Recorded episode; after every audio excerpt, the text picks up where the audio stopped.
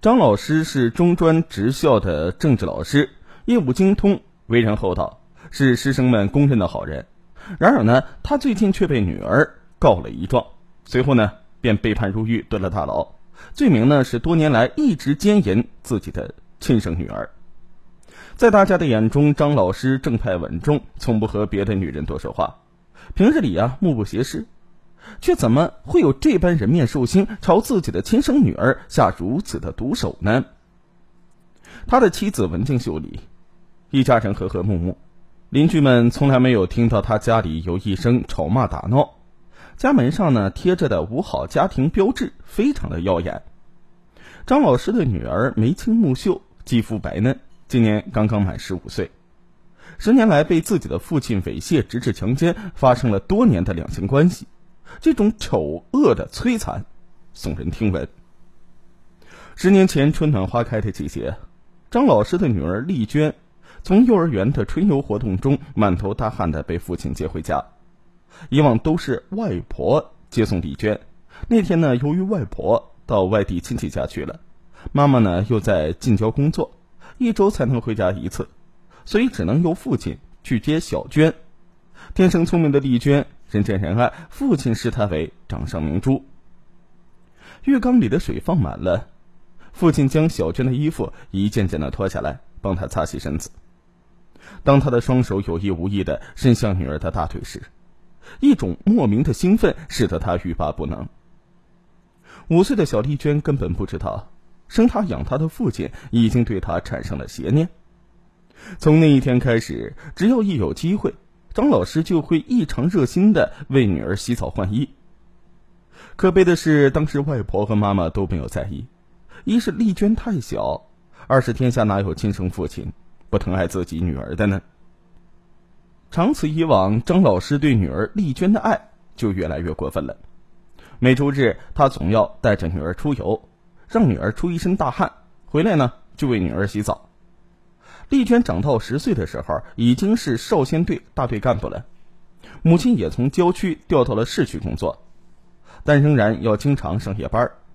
照顾小丽娟的事呢，当然还是以张老师为主。每每月明星稀的夜晚，备完课的张老师总是去给女儿盖被子，看着熟睡的女儿，他忍不住扒下女儿的裤子。摸摸弄弄，还将手淫后的精液射在他的肚子上。有时女儿惊醒了，问爸爸：“这是在干嘛？”张老师就说：“这是爸爸爱女儿的一种表现。”小丽娟太小了，不知道爸爸这是在做什么。女儿一天天的长大，在感激父亲无微不至关怀的同时，也慢慢感觉到父亲的举动有些过分，但他不好说什么。父亲越来越多的带他去郊游，宁可冷落妻子，左邻右舍呢只当他是一位称职的好父亲，谁也没有怀疑过张老师有不轨行为。望着女儿日渐丰满的身体，张老师终于再也克制不住邪恶的欲望，朝自己的亲生女儿下手了。一个冬日的夜晚，妻子上夜班去了，张老师照例呢。给即将小学毕业的丽娟洗澡，手依旧在小丽娟的身体上，不停的摩挲着。女儿无奈的承受着一切，对父亲这个多年以来的惯常举动，小丽娟明知道不好，但拒绝不了，也不知道该怎么办。女儿洗澡之后就上床睡觉了。张老师一反常态，脱掉自己的衣裤，也钻进了女儿的被窝。人世间最丑陋的一幕，就这样发生了。亲生父亲奸淫了自己的女儿。女儿望着大腿上的血，嘤嘤的哭泣。父亲找来两片药，让小丽娟吃下，说是止痛药。夜深人静，完事之后的张老师坐在沙发角落上发呆。妻子回来之后，很快就知道了一切，将丈夫拖起来。吵着骂着要与他离婚。张老师跪在妻子脚下，用力的打自己的耳光，发誓从此死也不再做这种伤天害理的事情。妻子含着眼泪原谅了丈夫。张老师在此后很长的一段时间里，真的不再碰自己的女儿。但是邪念，又像魔鬼一样出现了。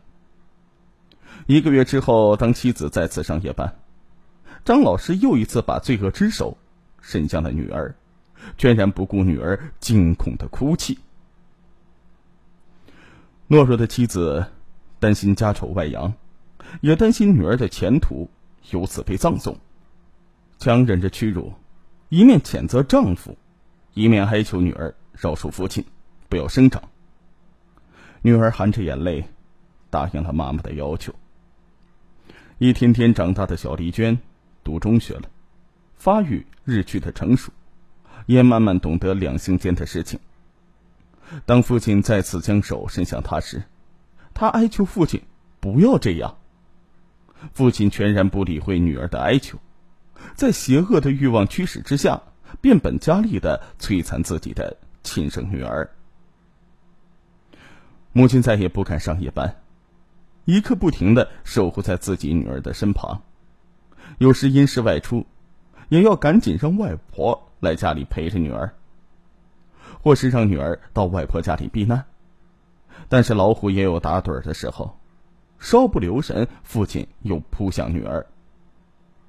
终于在又一次遭受父亲摧残之后，躺在床上哭了一整天的李娟，擦干净眼泪，向公安机关举报了自己父亲的受刑。张老师被判十五年徒刑。在这个案件当中呢，我们看到了人性本恶的一面，也能够看到母亲的懦弱。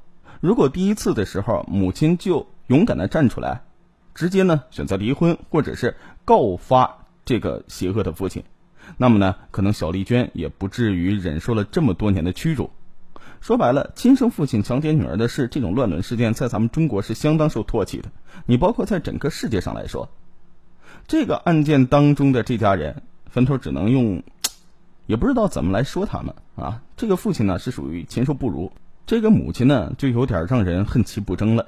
还好小丽娟一点一点的长大，最后呢也懂得了这种事情是违法行为，并且呢也知道父亲是多么的禽兽。